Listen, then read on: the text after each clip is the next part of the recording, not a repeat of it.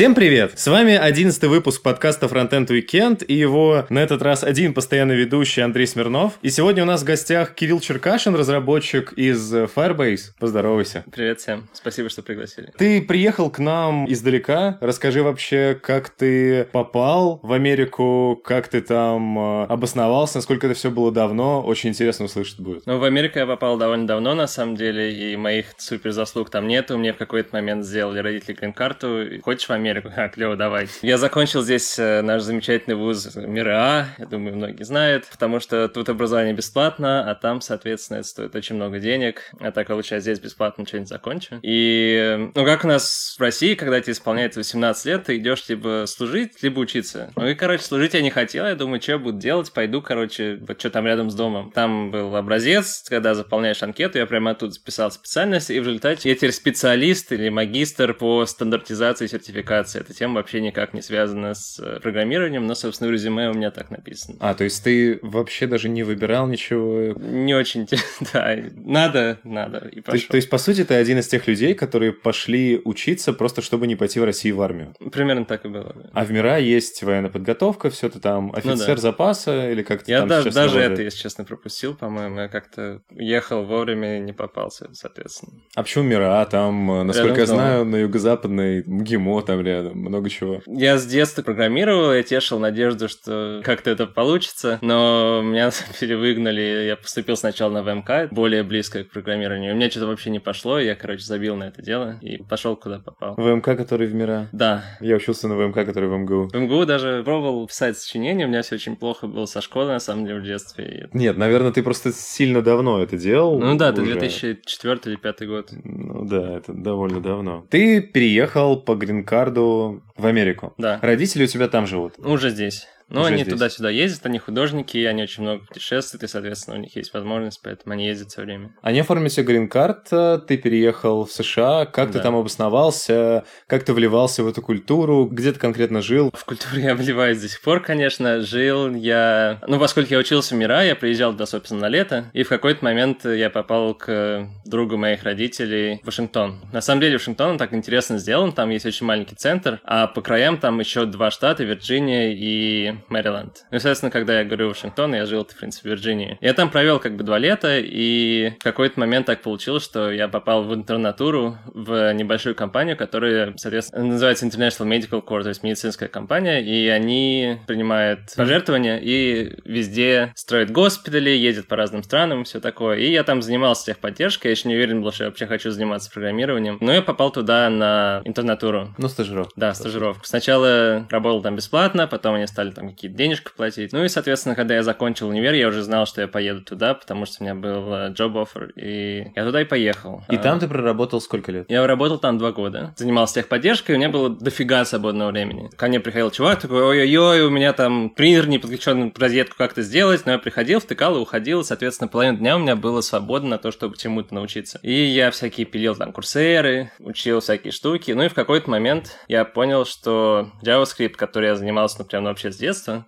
Он всегда был такой, типа, язык ни о чем. Все бэкэнчики над ним смеялись, типа, что за фигня. И вдруг какой-то момент я так смотрю, и на самом деле сейчас это один из самых востребованных языков. Я такой думаю, почему да, на этом не зашибать бы деньги? Ну и тогда я стал искать работу. Выбирал работу я по тому же принципу, рядом с домом. Была компания, называлась Lab 49, типа лаборатория 49. И они занимались финансовым консультированием. Они написали мне на LinkedIn, хочешь? Я говорю, давайте. Тем более рядом с домом. Тем более рядом с домом, да, я посмотрел, там реально идти, там, ну, три минуты, вообще mm-hmm. шикарно. И, ну, я начал собеседоваться. На тот момент я, я всегда как бы очень хорошо знал JavaScript, то есть я недавно нашел какие-то старые-старые посты на каком-то форуме в 2003 году, я там был модератором по JavaScript и Dynamic HTML тогда. Я все очень хорошо знал, но у меня очень плохой английский был на тот момент, то есть, несмотря на то, что я жил пару лет, я в школе учился, ну, как я говорил, уже не очень хорошо. И, ну, я проходил, проходил это собеседование, говорят мне, знаете, к сожалению, мы не можем взять вас в Вашингтоне, но мы можем вас взять в Нью-Йорке. Я такой, типа, ну ни хрена себе рядом с домом. Ну, подумал, мы там э, сели с женой, там посовещались. Ладно, поехали в Нью-Йорк. Вот, ну и, соответственно, переехал туда. Жену ты нашел уже там или здесь? С женой познакомились там. А я, собственно, танцую в Москве еще начал, аргентинское танго. И, ну, так мы и познакомились. Она кто по национальности? Американка? Она из Молдовы. Интересно. Она получала там кандидатскую.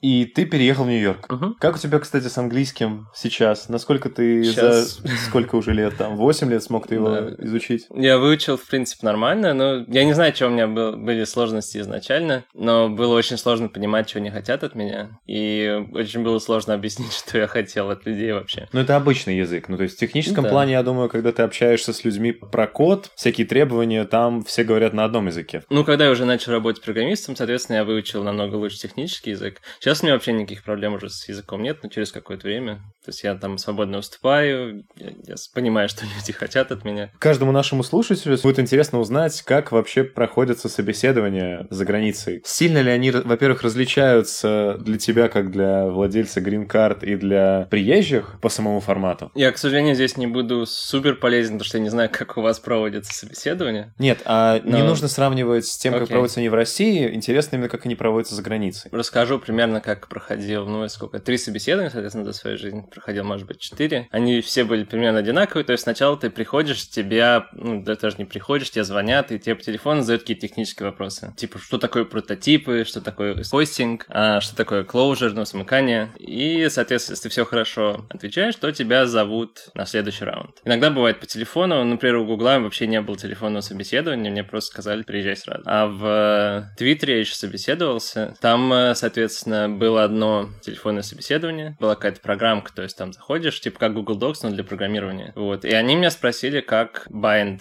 функцию bind написать самому. А на тот момент я ее спрашивал в своей компании на собеседовании, поэтому я написал ее довольно быстро, и мы потом просто болтали. Google Вот. Doc для программирования — это что-то типа Cobra IO? Вот Я типа такого? не видел Cobra, ну какой-нибудь типа CodePad, IO, что-то такого. Ну да. Ну да, то есть ты пишешь код, и другой человек видит, что там происходит, можно даже запустить, посмотреть какие там значения. И, ну, соответственно, в зависимости от того, где собеседуешь разного, разной сложности вопросы. Когда проходишь телефонное собеседование, соответственно, тебя приглашает на собеседование в реале. Ну, если ты живешь далеко, тебя, соответственно, туда покупают билет. Если ты живешь в России, собеседуешься, я не знаю, где-то в Нью-Йорке тоже, наверное, покупают. Ну, Не, я, конечно. знаю, что люди летают. Конечно, покупают. Вопрос в Вот. том, личное собеседование, действительно ли оно проводится, что ты на целый день к ним приезжаешь, собеседуешься с несколькими продуктовыми командами Мгм. и так далее. Оно было немножко по-разному в компании Lab49, ну, которая занимается финансовым консультированием.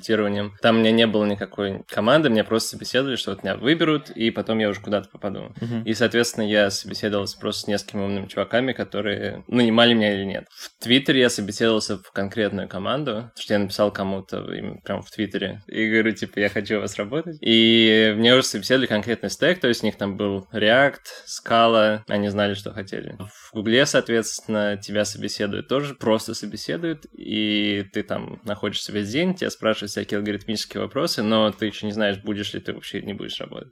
Когда они знают, что, окей, ты им понравился, то у тебя начинается собеседование с разными командами. Тебя зовут тоже на другой день, ты приходишь, там несколько менеджеров, они пытаются тебя уговорить, типа, иди к нам, иди к нам. Ну, если никто не нравится, говоришь, типа, давайте мне следующих менеджеров. Расскажи вообще, как ты попал в Google. То есть, насколько я знаю, Firebase э, приобретен был Гуглом. Соответственно, ты либо попал э, в Firebase, когда он уже был приобретен Гуглом, либо до этого. Как это было? Ну, на самом деле, не супер интересная история. Я работал в... Попал в Google, меня спросили, куда ты хочешь, и у меня был выбор на тот момент между Google Docs и DoubleClick. И DoubleClick был такой смешной чувак, который потом стал моим менеджером, и он такой, у нас там такие шикарные технологии, у нас так это все интересно, так сложно, обязательно приходи к нам. В общем, он меня как-то уболтал, и я попал в DoubleClick. А, в принципе, были интересные моменты, но я в какой-то момент понял, что реклама это не мое, и стал смотреть дальше, ну, собственно, куда мне двигаться. И там был Firebase. Его на тот момент уже купили два года как. В Гугле довольно просто переходить между командами. То есть вот я работал год в DoubleClick, такой, все мне надоело. Я просто иду к чувакам из Firebase, не без всякого собеседования. Ну, мы просто общаемся, они видят, если я подхожу к команде как человек. Если я подхожу, то они смотрят мое резюме. Если там написано, что я все отлично делаю, я перехожу. Firebase сам по себе... Насколько там интересный стек?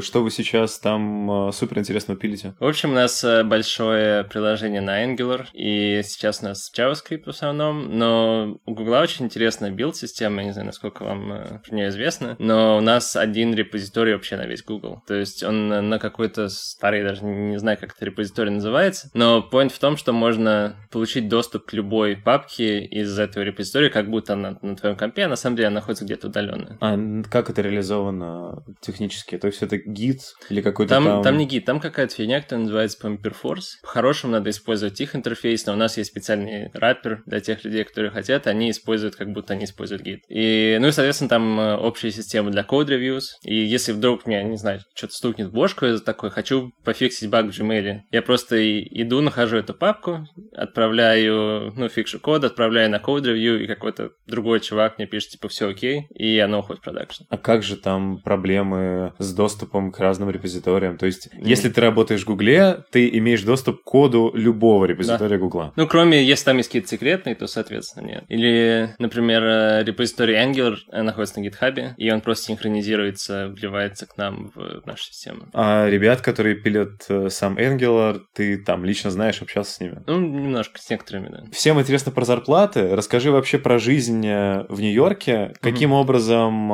эволюционировала твоя зарплата за границей? То есть, понятное дело, ты не можешь рассуждать про зарплату в России, здесь ты не работал. Как в процентном хотя бы соотношении, если ты не можешь называть суммы, ну, хотя если ты там работал, уже ушел из этой компании, можешь и сумму назвать.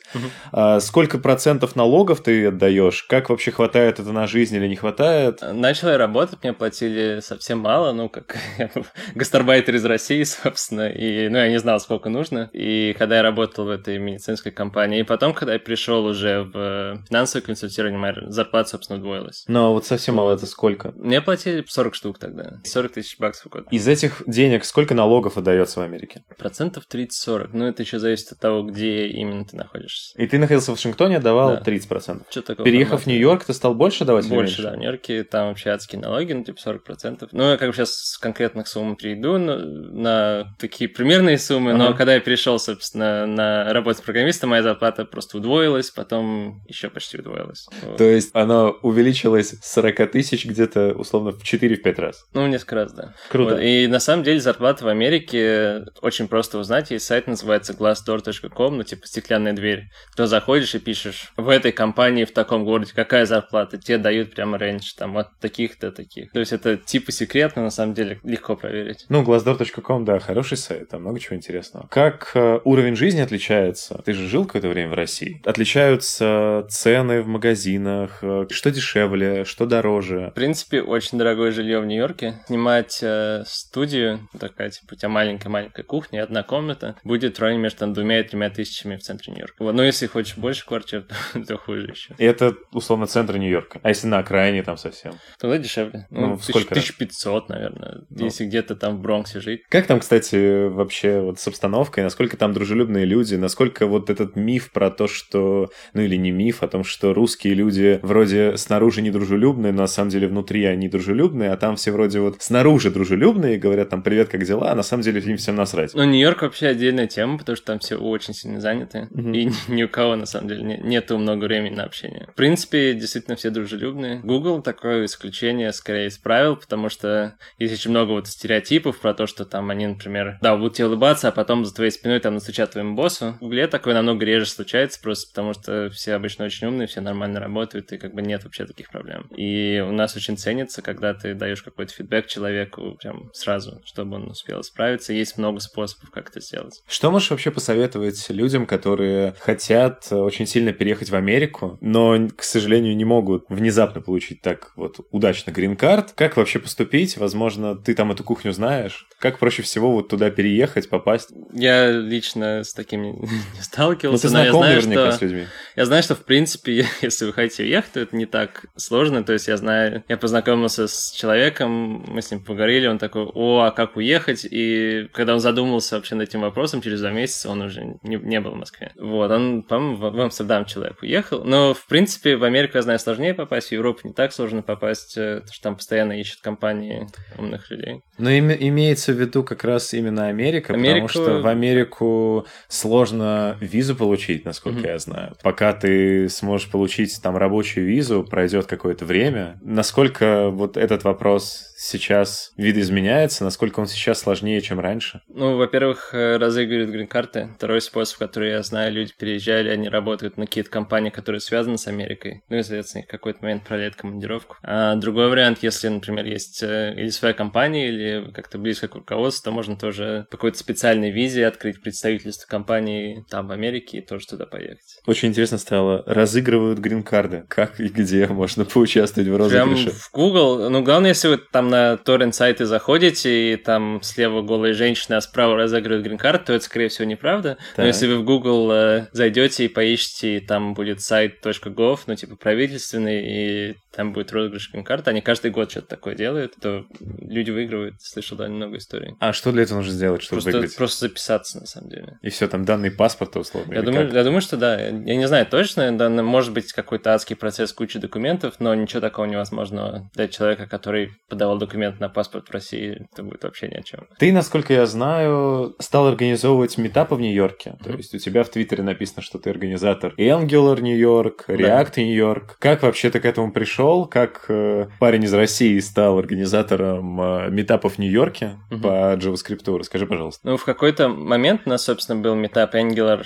в Нью-Йорке, он организовывался в Гугле, он организовывался уже несколько лет, и человек, которым этим занимался, ему немножко так поднадоело, у него там ребенок уже был, он такой, типа, да сколько можно. В какой-то момент такой говорит, все, это последний этап, я больше ничего делать не буду, дальше сами. Ну, я к нему подхожу, говорю, «А, давай помогу тебе. Я организовал э, два раза конференцию, называлась Empire Node, это, ну, про Node.js, соответственно. Uh-huh. Я думаю, ну, типа, я такой офигительный организатор, типа, я уже все знаю, я сейчас приду вам все нормально сделаю. Он говорит, типа, ладно, не вопрос, отдал мне метап, закинул меня на meetup.com и говорит, дальше сам. Ну, такой, блин, как дальше-то жить? Я сначала был не, не то, что супер интересно, я просто писал всем своим друзьям, такой, блин, приходите, приходите, выступите у нас на метапе, так все круто. То, что уже, ну, там был 5000 человек, но не было именно постоянных выступающих. И в какой-то момент мои друзья стали приходить, мы стали делать каждый месяц по ивенту, и, ну, более-менее так все наладилось. Конечно, это все было адски сложно выяснить сначала, как это устраивать. Но начало получаться. Немножко позже уже, это где-то полгода прошло,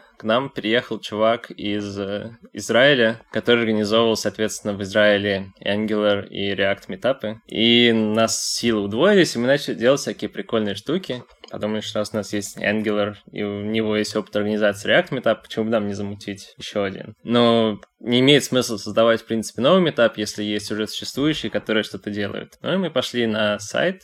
У нас, в принципе, я знаю, что в Москве не так активно используется meetup.com, используется какой-то таймпад, группа в Телеграме. А ну, по сути, да, meetup.com, там э, заведены метапы, но mm-hmm. когда человек, обычный э, фронтенд-разработчик из Москвы там, или из регионов ищет метап, он не пойдет mm-hmm. на meetup.com, потому что там не все. Ну а как ты будешь сказать? Просто по всяким сайтам, э, ну, действительно, таймпэд типа, и так далее. Да. У нас, в принципе, большинство на метапе, то есть мы просто зашли, написали там группу реакта, и там было три группы, в одной там было чуть ли не 3000 человек, во второй там 2000 человек, в одной 1000 человек, и никто ничего не организовал уже в течение нескольких месяцев, и никто не ответил на наше сообщение. То есть мы написали, типа, там, привет, чуваки, там, вы ищете выступающих, может быть. Ну, они как ничего не написали нам. Ну, мы думали, думали, такие, то чувак говорит, давайте сделаем свою группу, короче. И мы сделали группу, написали, типа, у нас скоро будет классный метап, и на, на тот момент мы еще выясняли, как все делать, но оказалось, в принципе, довольно просто. То есть, чтобы сделать классный метап, на самом деле нужно всего четыре вещи. Нужно найти место, где это проводить, нужно найти, кто у тебя будет выступать, нужно найти, кто к тебе придет, и нужно найти спонсора. То есть, по сути,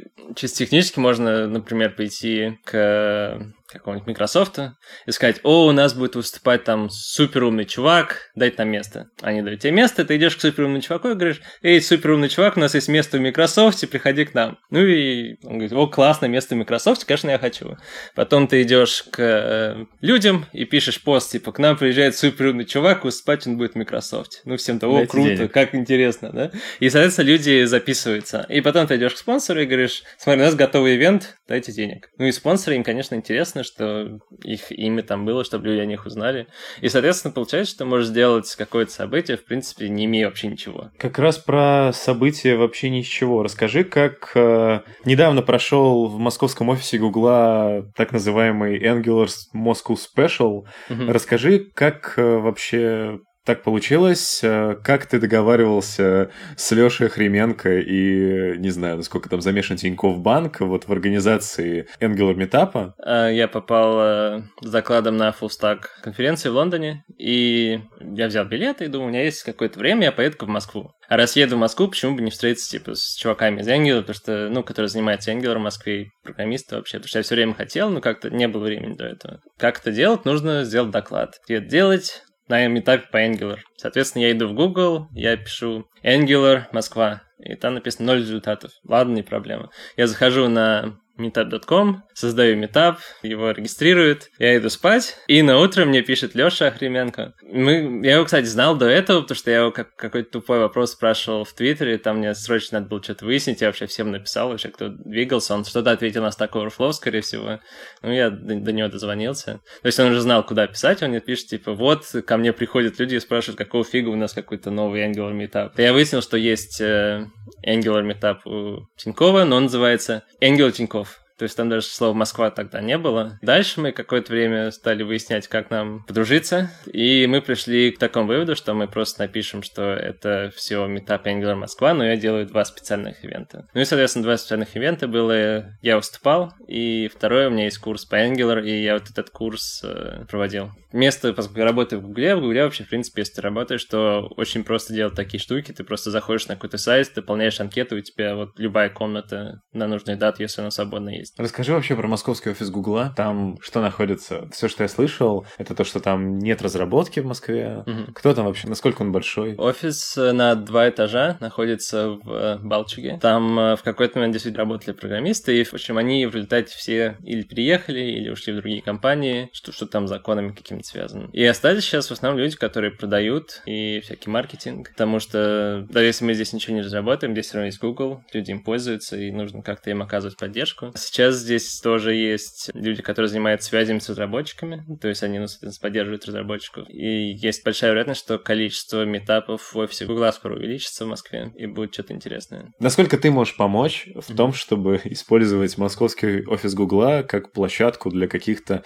мероприятий по фронтенду в Москве, если будет нужно? Если у вас какие-то классные идеи, то прям пишите мне, я свяжу с кем нужно. Да расскажи про метапы в Нью-Йорке, это очень интересно, я думаю. Ну да, короче, мы открыли этот метап по React, и там нам записалась фиговая куча людей мгновенно. То есть у нас сейчас четвертый месяц идет, и у нас уже полторы тысячи людей. Вот интерес к React сейчас вообще просто дикий. То, что всем интересно, типа, что это фигня такая. Ну, сейчас все... Одно время Angular был таким супер большим, а потом в какой-то момент, ну, они начали свои замуты со второй версии, и все, кто не стал ждать, когда она будет финальна, сами соскочили и перешли на React, поэтому очень много стартапов это используют. То есть хайп э, с React на вот Angular 4 уже у вас там не перекатился. React Нет. стабильно держит лидерство. Пока да. Сколько людей приходит на стандартное мероприятие? Если полторы тысячи человек у вас, ну, сообщество, сколько может прийти людей? Там 200, На самом 500? деле приходит столько людей, сколько мы, насколько мы комнаты найдем. То есть мы сейчас с этим разбираемся, как найти комнаты и как, соответственно, связать людей, которые есть комнаты, с людьми, которые хотят провести метап. Потому что интерес есть со всех сторон. То есть есть какой-то метап, не знаю, там по D3GS, например, но у них нет комнаты. Или есть э, какая-то организация, которая, о, у нас там можно 200 человек вместить, но мы не знаем, где найти метапы. Но самое большое, что мы делали, у нас была комната на 300 человек, мы, по-моему, нам 250 что-то. Комната ты имеешь в виду не комната в офисе Гугла, а помещение для метапа, Помещение правильно? для метапа, да. Mm-hmm. В, в Гугле самая большая комната, по-моему, 240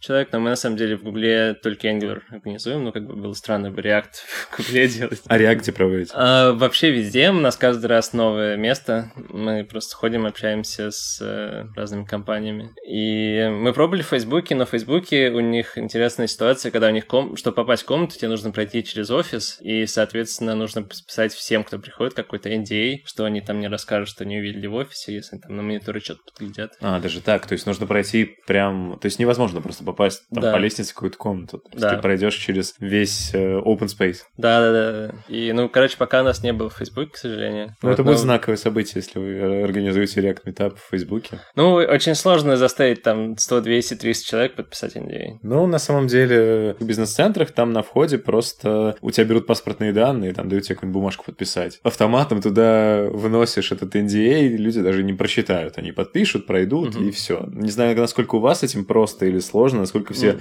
вчитываются в лицензионные соглашения и так далее. У нас есть люди, к сожалению, к счастью, которые вчитываются, которые такие, я не буду это подписывать. Ну и, собственно, я что хотел рассказать, что в какой-то момент у нас был Angular метап, был React метап, все это классно работает, и мы сидим типа в кафе, общаемся. Так и вот есть еще Vue.js, надо сделать метап. Ну и мы все посмеялись, такое и забили. Я думаю, ну а почему нет? Я пошел на meetup.com, написал там, делается новый метап Vue.js, и написал там, что мы ищем типа место, спикеров, спонсоров, и это, ну, кто, кто к нам придет. И вообще забил на это дело. И вдруг какой-то момент мне начали люди писать, то есть там кто-то написал, там у нас комната есть, приходите. Кто-то написал, типа, вот я выступить хочу, кто-то написал, типа, я хочу там помочь вам организовать, например. И у нас сейчас, скорее скорее всего, в августе будет довольно большой ивент. Мы позвали создателя этого View, и он нас, скорее всего, выступит. И, собственно, мой поинт, который мы хотел поделиться именно в том, что чтобы сделать какой-то ивент, на самом деле не нужно так много времени и сил вкладывать, нужно просто начать что-то делать, и все подключится. Не так все просто, потому что в Америке сообщество программистов, оно действительно огромное. То mm-hmm. есть э, я думаю, что условно, если я в Москве просто закину... Во-первых, у нас нет вот так единой площадки, не все посещают meetup.com. Если я просто возьму, создам ивент на meetup.com, там, D3 Moscow, э, это не будет означать, что внезапно на этот ивент сбегутся люди как мухи и начнут выжелать мне помочь. Это, ну, к сожалению, так. Ну, я не согласен, на самом деле, с этим, потому что я сделал Angular Moscow, и мне записалось там 50 человек практически первые несколько дней на meetup.com. Ну, у меня уже была площадка. То, что можно прийти ко мне или там к Лёше Охременко, или кто там, Андрей Яманов, который это Moscow.js организует, и сказать, типа, вот у меня есть время, я хочу вот этим заняться, я уверен, что они помогут.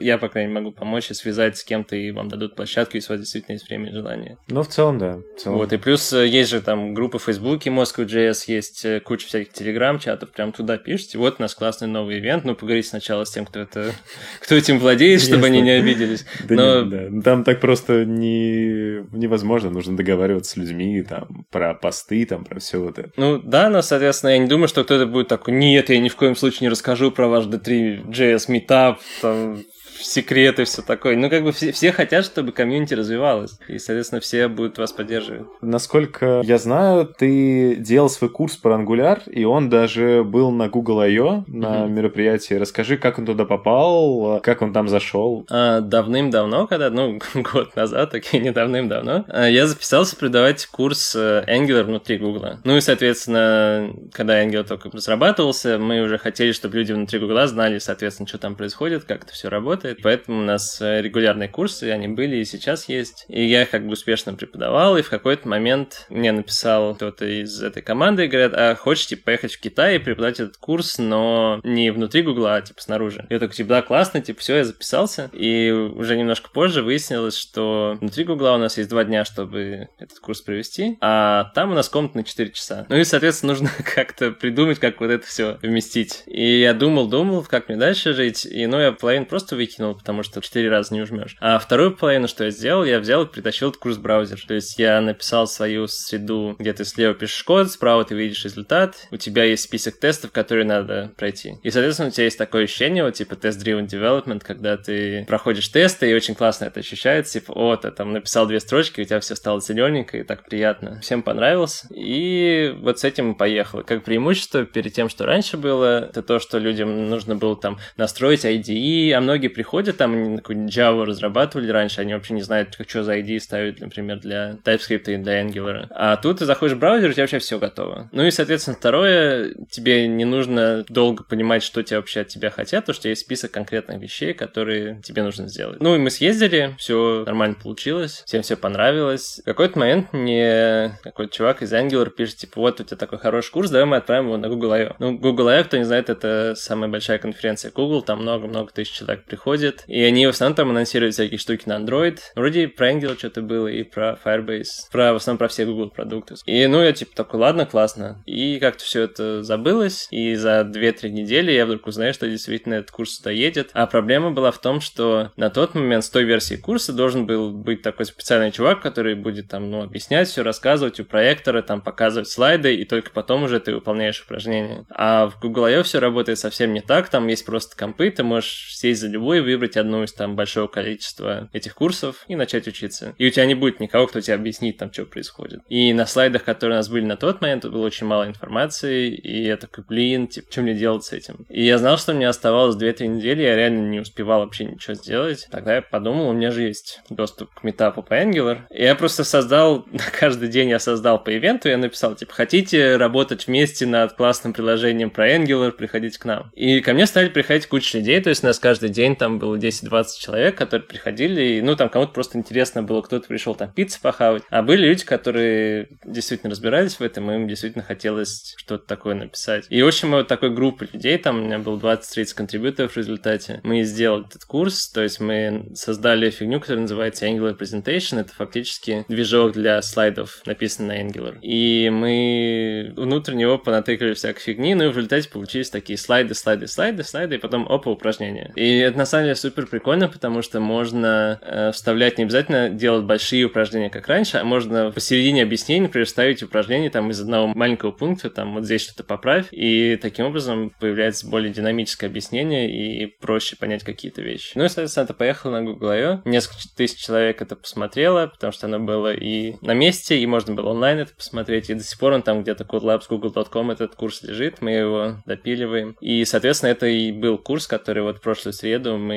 в офисе Гугла представляли, пришли люди, там пользовались. А он есть в общем доступе? Ты можешь его он, там поделиться с нашими слушателями? Он где-то лежит. Э, основная проблема с этим курсом в том, что все, все, все делается в последнюю минуту. Я до сих пор не знаю, как сделать так, чтобы была и английская версия, и русская. И мы, когда делали курс, мы на главную страницу закинули русскую версию, и там до сих пор есть комментарий, типа, блин, русский наступает, а ни хрена не понимает, что происходит. То есть какие-то чуваки зашли там по-английски выучить и ничего не поняли, что происходит. То есть сейчас есть английская версия, я, когда у меня будет немножко времени, я сяду и выясню, как там русскую версию запилить. Ну, я думаю, английская версия не так сильно пугает в любом случае. Да, я, я скину ссылку, она все есть, там она полусломная, но можно что-то выучить. Про open source э, я у тебя видел э, огромный GitHub uh-huh. с кучей разной информации и даже нашел репозиторий React High Charts, у которого около 700 звезд аж. Uh-huh. Расскажи вообще, как ты его делал, почему React? То есть, казалось бы, человек, который работает в Гугле, у него должен какой-то популярный репозиторий по Angular, ну, ага. напрашивается. А тут React, причем High Charts. Что там такого крутого? Угу. Как он выстрелил? Расскажи про это.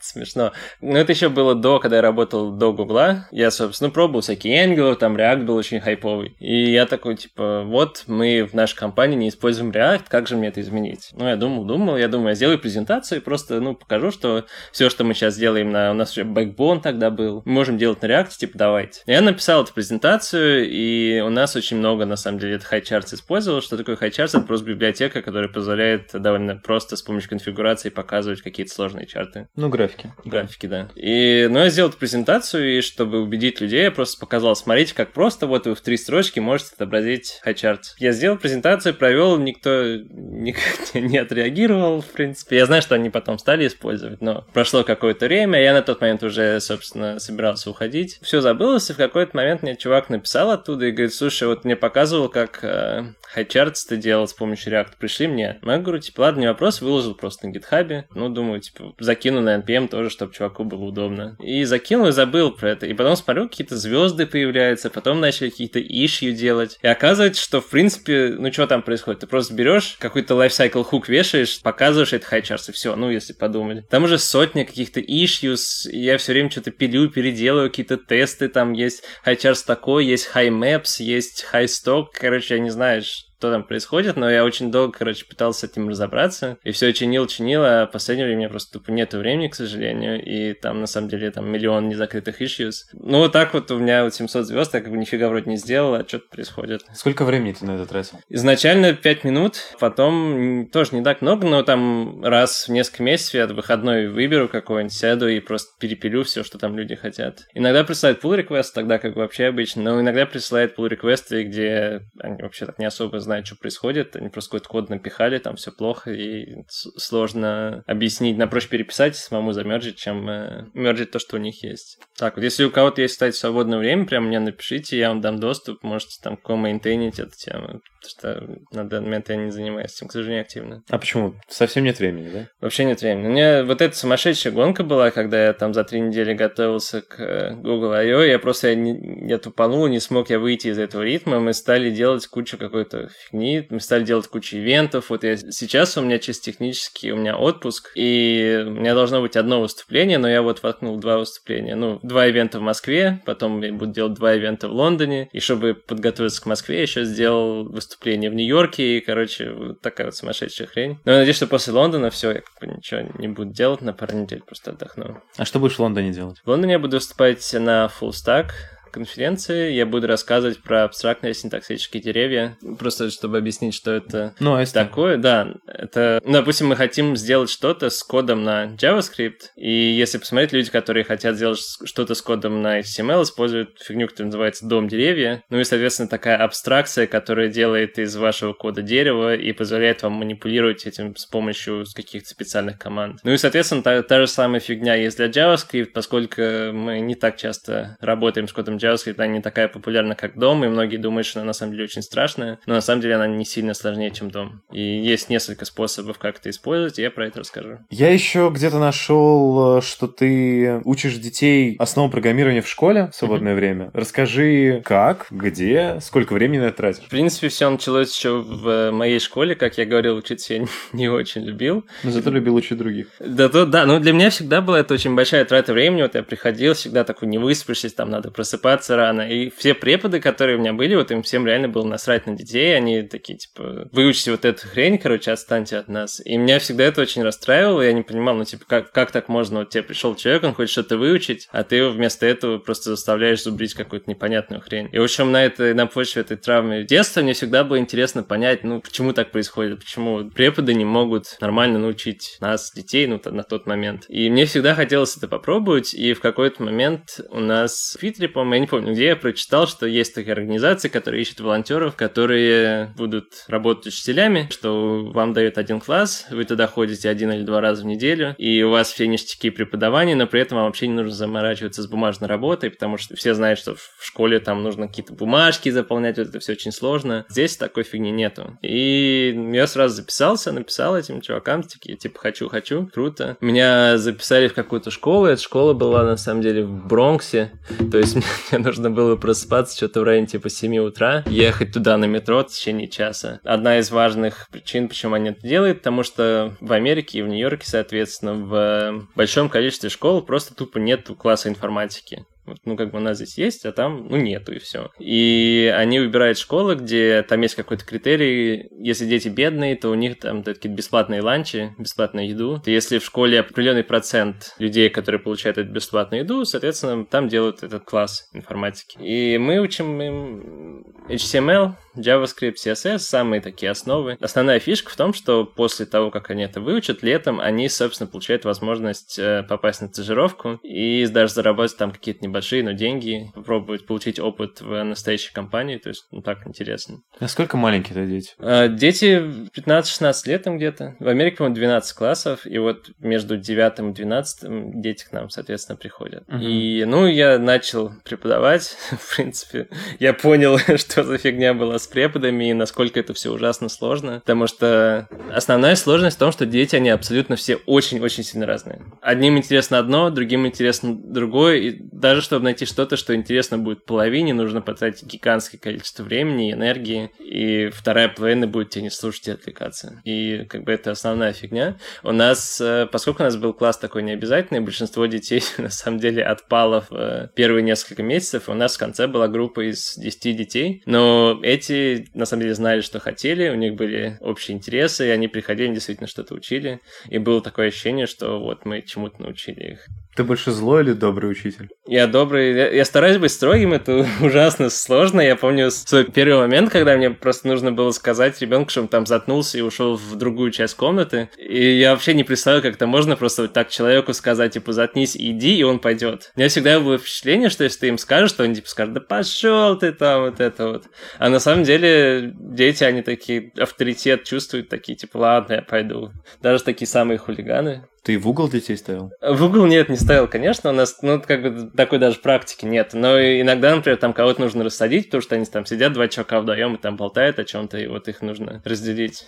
И тоже там очень сложно, потому что, например, может быть, они сидят, и кто-то кому-то объясняет какую-то задачу, а ты их рассаживаешь. Ну, это как бы тупо. Вот. Ну да, нужно сначала узнать, что они там обсуждают, да, да, да. а потом уже рассаживать. Да, ну и самый интересный experience, моя самая первая школа, она была иностранная школа. Это значило, что все дети дети, которые туда пришли, они занимали, они знали английский менее то ли двух, то ли пяти лет, ну, короче, очень плохой был английский, многие просто реально даже не понимали, что я говорю. И у меня ушло очень большое время научиться говорить медленно, понятно, чтобы они действительно понимали, что происходит. Потому что у меня у самого акцент до сих пор, ну, в принципе, меня как-то люди понимают, но если у людей такой опыт, что они не знают английский действительно очень хорошо, то тогда им сложно меня понять. Короче, мы хотели им показать, как использовать э, DevTools, инструмент mm-hmm. разработки разработки. И мы сказали им, типа, зайдите на сайт google.com и нажмите правую кнопку мышки, чтобы там дальше inspect элементы и дальше, собственно, можно посмотреть, какой там HTML. По-английски это звучит так. Open Google and right click.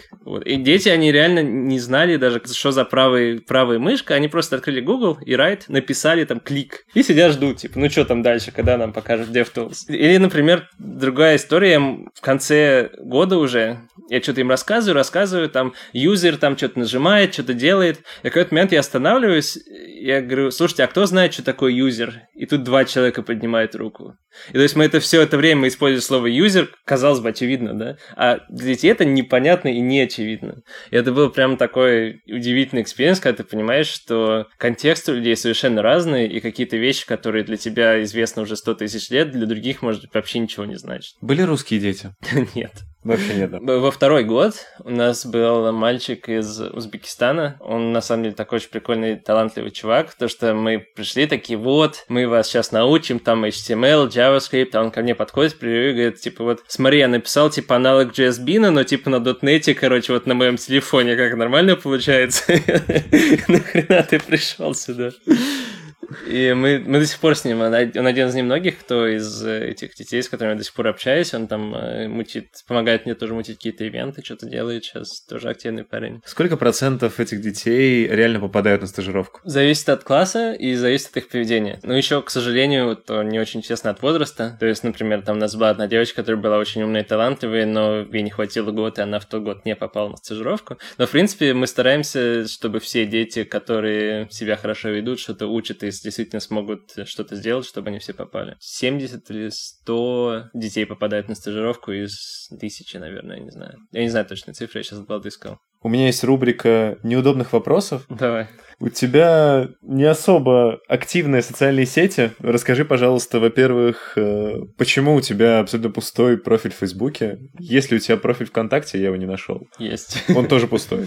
Ну, там есть пару фоток. Не, ну в основном, чтобы не спрашивать неудобных вопросов, на самом деле. В общем, в детстве у меня была такая тема, что я не использовал свое реальное имя нигде вообще. И потом, когда переехал, я не знаю, почему ты начал. И поэтому ты не смог, не смог найти мой профиль ВКонтакте. Ну, у меня там что-то есть, но у меня, на самом деле, к сожалению, нет времени всем этим заниматься. Единственное, что я стараюсь Твиттер как-то развивать. Да, вот как раз почему Твиттер? Твиттер для меня это очень полезный источник информации, потому что он позволяет, в принципе, за 15 минут получить 200 разных кусочков информации от самых разнообразных людей по самым раз... разнообразным темам. Для меня это самый полезный способ узнать, что вообще происходит в мире. Не считаешь ли ты, что Твиттер отживает свой век, и что люди потихоньку будут все больше переходить в Инстаграмы, в Ютубы, потому что уже интернет позволяет э, легко воспринимать и формат фотографий быстро, через 3G, там 4G и так далее, формат видео, и что вот эти короткие 140-символьные сообщения уже не так актуальны. Я слышу про это уже много-много лет, на самом деле, что такой тренд есть, но я пока не вижу, чтобы люди, которых я читаю, например, начали меньше использовать Twitter. Как раз э, вопрос следующий, почему такой никнейм, почему Kir.js, как он появился? Ну, мне в какой-то момент просто хотелось найти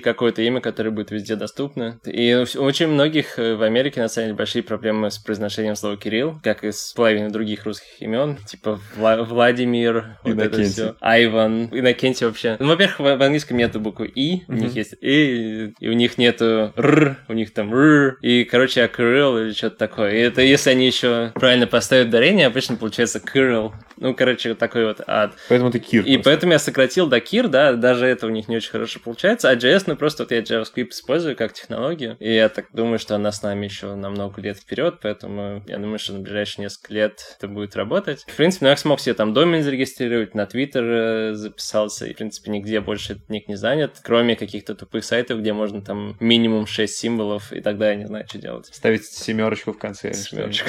Я обычно так делаю. Ну да, ну или, или в какой-то момент там придется в Kir TS переименовываться, короче, если TypeScript летит реально, но, ну пока нет. А когда JavaScript переименуют во что-нибудь, ты поменяешь свой никнейм? Посмотрим, может я буду такой old school. Как давно появился никнейм? То есть ты же не всегда JavaScript занимался. Там в школе ты же не занимался JavaScript. Какой тогда у тебя ну, был никнейм? Никнейм у меня появился на самом деле не так давно, год 3-4, хотя JavaScript я занимался как раз в школе. Я помню, когда я был там в классе во втором, меня друг позвал, типа, играть в приставку, а у меня, ну, Дом даже телек был, но мне так по праздникам мы включали. Я думал, что такое приставка, там что-то куда-то представляется какая-то хрень какая-то. Вот, и пришел, и прям вообще охренел, там у него была Дэнди, и мы играли в этих человечков, и я понял, что это реально моя тема, вот эти все электроника и компьютеры. И когда у меня появился комп, я довольно быстро попал во всякие чаты, и мне нужно было их срочно взломать, и пришлось учить JavaScript. И, соответственно, я JavaScript занимался много-много лет, поэтому у меня всю жизнь моя связана с этим. У меня нет никаких проблем поставить JS рядом с ником. Вопрос, который я задаю всем, React или Angular? Ну окей, это сложный вопрос, потому что, ну, как я говорил, был этот период, когда Angular был такой на волне хайпа, потом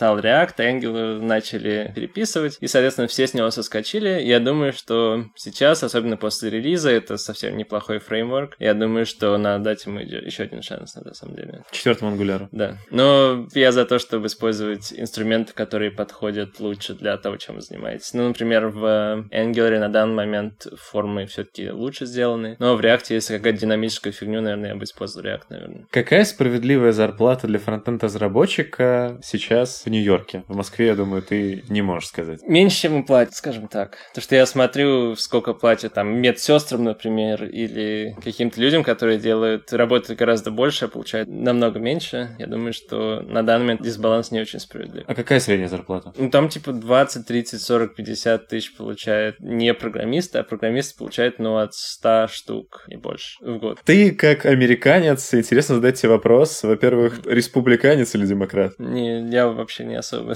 понимаю в этом. Меня очень смущает это деление, что ты или на одной стороне, или на другой, потому что и у той, и той стороны есть какие-то свои умные идеи, какие-то свои тупые идеи, и у меня нет сейчас ни желания, ни возможности как-то выбрать что-то одно, и, собственно, и нужды нету, и сказать, что я или на той, или на той стороне. Трамп красавчик? Сложная тема, на самом деле, ничего не понятно, но я не фанат, скажем так. Ты, насколько я вижу, ты сейчас носишь ободок. Вот мне всегда было интересно, как человеку, который тоже в свое время пытался носить, ну, более-менее длинные волосы, насколько удобно носить ободок. Не шутят ли над этим люди? Можешь ли ты выйти из дома без ободка, забыть его и потом вернуться за ним, потому что без него ты выглядишь плохо? Меня отец постоянно делает какие-то штуки, он там что-то типа стрижется, то он там длинные волосы носит, потом он стрижется на лысо. И, ну, я как не знал, что можно по-другому, я всю жизнь этим занимался, то есть я там год, два, три там отращивал волосы, и потом мне это надоедало, я просто брил их на лысо. Ну и как бы в конце потом посмотрел, другие люди как все по-другому делают, но меня на тот момент уже были более важные дела, я, короче, просто перестал думать об этом. Поэтому, собственно, этим занимался всю жизнь, я отращивал длинные волосы, и в какой-то момент они начинают лезть в глаза. Я использую ободок, не для внешнего вида, просто чтобы не мешало. То есть ты сейчас уже не бреешься на лысо периодически? Когда-нибудь побреюсь, когда мне надоест вот эти длинные волосы, тогда я побреюсь. Последнее, что хочет у тебя спросить, у нас каждый выпуск наши гости в конце советуют техническую вещь нашим слушателям, какой-то пик, полезняшку, что ты можешь им посоветовать, какую-то интересную статью, которую ты там недавно читал, на недельку вот им изучить. Это вообще, это вообще не техническое, это я хочу посоветовать аргентинское танго. Давай, Это, хорошо. короче, очень интересная штука. А ее учить вообще довольно долго, нужно вкладывать много времени и ресурсов, но, в принципе, как техническому человеку это очень круто подумать и попытаться понять, как это все работает. Для меня это абсолютно техническая штука. И плюс ты работаешь со своим телом, и самая классная тема в том, что ты учишь это один раз, ну, например, я там 2-3 года учил, и в какой-то момент я приехал в Вашингтон, DC, и я просто пошел на танго-вечеринку, и я мог там танцевать с людьми, которых я никогда в жизни не видел. И таким образом, собственно, я изначально мой круг общения был именно из танго-людей, то есть я приходил на какие-то тусы и танцевал там с людьми. И танго есть вообще во всех городах мира, то есть, например, там был в Пекине и пошел в какой-то ад, там я еле зашел в какой-то разваленный наполовину дом, полузаброшенный, и заходишь туда, и, и там танго-музыка, которую ты уже хорошо знаешь, и все делают то же самое, все, что ты знаешь. И, соответственно, можно прийти вообще в любом городе, и даже в Москве, вот я был в Бир.js, я пришел, птица снится, захожу, а в, на первом этаже там у них танго играет. И я зашел, там люди танцуют. Вот такая штука, я думаю, что очень много людей, которые я знаю, именно технические программисты, а многие работают в Google, многих PhD, и ну вот такую тему я рекомендую. Ну и плюс ты, как говоришь, с женой познакомился. Ну и, соответственно, я с женой познакомился. То есть, если у вас еще нет э, жены, то обязательно выучите танго, и у вас она может появиться ну, довольно ну, да, даже если есть жена, я знаю, пары приходят, и, правда, я знаю, пары приходят, ругаются.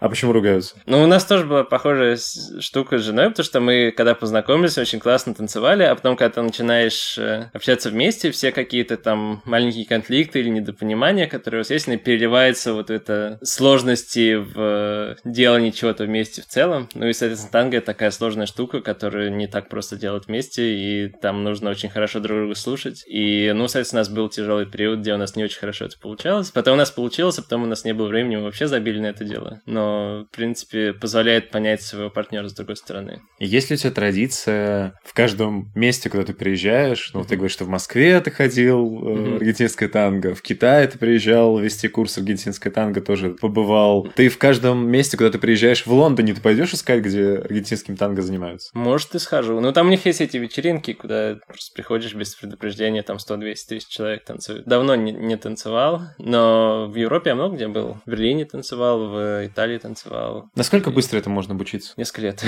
Как для, часто нужно? Для девочек проще, потому что задача девушки, ну, кроме того, что надо поставить свое тело правильно, а дальше просто расслабляешься и все. И обычно там за полгода-год можно получить достаточный уровень, чтобы уже получать удовольствие. Мальчику нужно понять, как это вообще работает, как работать со своим телом и как все это координировать, потому что задача мужчины, соответственно, ну, лидера... Вести. Соответственно, вести, да. То есть, кроме того, что нужно правильно держать тело, нужно еще придумать там, куда пойти в какой-то момент. То есть, это абсолютно импровизация. Ну, как импровизация. Ну, то есть, есть набор движений, и ты в процессе, слушая музыку, пытаешься выбрать что-то, что будет соответствовать тому, что звучит в данный момент. И, ну, это тоже очень сложно технически, и поэтому уходит э, там год-два на эту тему. Но тоже где-то через полгода-год уже в рамках своих не очень удачных попыток начинаешь получать удовольствие. Спасибо тебе большое, Кирилл, за интервью. Последнее, да, последнее, что хотелось бы добавить, э, это то, что ребята 10 сентября из Минска собирают какую-то mm. очень крутую да, конференцию, которая будет называться CSS Минск JS. Мы, наверное, там будем. Ты туда не приедешь? В сентябре надо подумать, может, приеду. Надо отправить пропозал, может, меня возьмет кто-нибудь. Посмотрим. Будет, на самом деле, круто. Там должно быть много всякого интересного и крутых людей, с которыми можно пообщаться. Так что приходите, все следим за этим мероприятием. Хотелось бы в Минске, конечно, побывать. Ты был в Минске вообще? Да, в Гомеле был. Надеюсь, что это будет как раз отличным поводом туда приехать. Еще одну штуку посоветую, просто думал, что техничка можно посоветовать. Есть книжка, называется Гёдель Эшербах. Вот, она на самом деле супер длинная. Ну, соответственно, Гёдель — это известный математик, Эшер — это художник, а Бах — это музыкант. И чувак вот на стыке всего этого пытается объяснить теорию, я не знаю, как просто неполности, инкомплетность, неполноценность, не знаю. Это, короче, такая жесткая математика, но она перебивается какими-то вставками про музыку, она перебивается какими-то интересными картинками, и она перебивается такими интересными, немножко кэроловскими историями, где там что-то странное такое происходит, э, там внутри постоянных персонажей, они все время что-то обсуждают, какие-то штуки. Вот, она такая немножко сумасшедшая, но супер интересная, я прям очень рекомендую. Вот эти вот перебивки на стыке между математикой и искусством, это всегда очень круто заходит. Что еще хочется сказать? Подписывайтесь на наш э, подкаст в iTunes, в SoundCloud, ставьте лайки, слушайте нас, э, подписывайтесь на нас в соцсетях. Мы уже преодолели отметку в 10 выпусков и еще не вымерли. Это очень здорово. Мы очень рады, что мы держимся и что вы продолжаете нас слушать. Наверняка уже к моменту этого выпуска нас будет э, тысяча подписчиков на SoundCloud, что безумно круто. Возможно, мы еще придумаем, что к этому ко всему приурочить. Кирилл, спасибо тебе еще раз, что пришел. Спасибо, что позвали. Очень круто, когда к нам приезжают, э, конечно, не, не ради нас пока, но приезжают к нам люди из-за границы и могут рассказать про свой очень интересный опыт. На этом мы с вами прощаемся. Пока-пока.